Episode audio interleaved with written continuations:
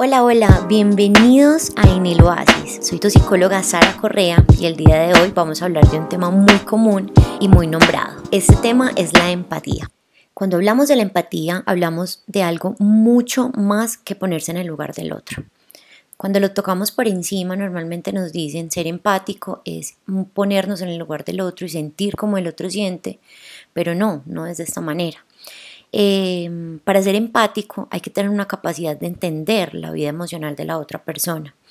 No es necesario compartir las mismas ideas, ni siquiera estar de acuerdo con la otra persona. Está más relacionado con la escucha activa, con todo lo que tiene que ver con que tú le estás entendiendo a la otra persona. Aquí hablamos desde la comprensión, el apoyo emocional, donde podemos brindarle a la otra persona y decirle que tiene un apoyo y que cuenta con nosotros. Para identificar que tienes una empatía adecuada con otra persona, es importante tener estos puntos claros. Primero, saber escuchar no solo las afirmaciones verbales, sino también todo lo que tiene que ver durante el discurso, como lo son sus emociones, cómo son sus expresiones, cómo es la postura con la que te está hablando a ti y cómo expresa su sentir. Segundo, interpretar las señales no verbales. Muchas veces pensamos que solamente se entiende por lo que nos está diciendo la persona con la que estamos hablando. No necesariamente, la persona también te puede estar hablando con sus gestos, con la manera en cómo se expresa, con su sentimiento, con la mirada. Muchas veces no nos damos cuenta todo lo que tiene que ver con este tema de la comunicación no verbal.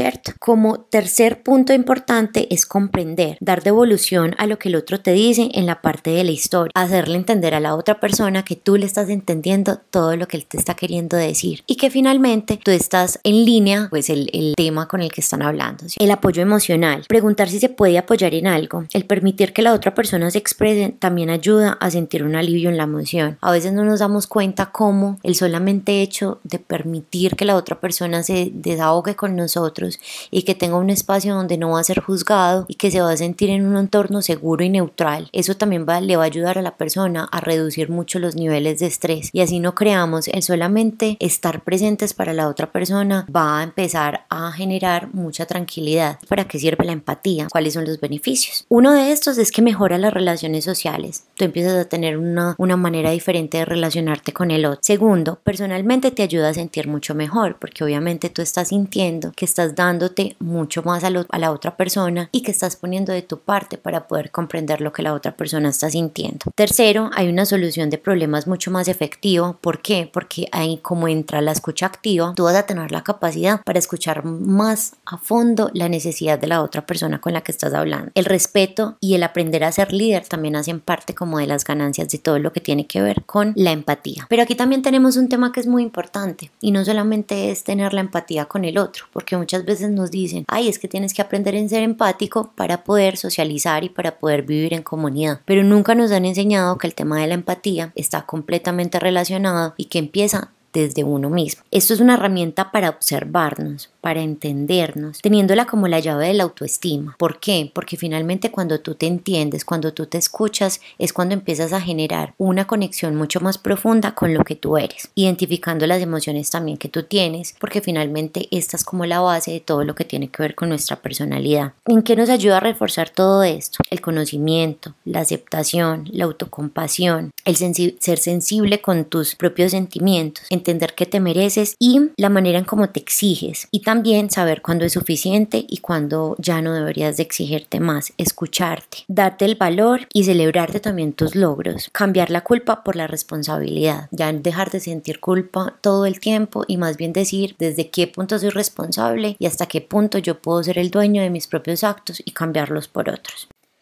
El día de hoy te quiero regalar dos actividades sobre la empatía, que sería muy lindo que los empezaras a poner en acción durante no sé, regálate una semana al menos como una meta a corto plazo para poder empezar a poner en, práctica esto que es tan útil para nosotros en el cotidiano. Una de estas es elige a una persona cualquiera de la calle y lee a través de su lenguaje no verbal qué le mueve, alguien completamente desconocido. Y así te dará oportunidad de desarrollar otra lectura de las personas. Ya finalmente podrás empezar a aplicar esto en personas conocidas y verás esto cómo empieza a cambiar tu perspectiva. Y la segunda actividad es realizar empatía contigo. ¿Qué tal si te dedicas una semana a verte desde afuera, a mirar tu lenguaje interior y cómo te estás hablando, cómo son tus emociones, cómo manejas la culpa y el perdón y cómo reconoces lo que eres y lo que tienes. Estas serán dos actividades que podrán funcionarte bastante para que empieces a desarrollar esa empatía que muchas veces nos hace tanta falta y no nos damos cuenta que es la base para empezar a reconocernos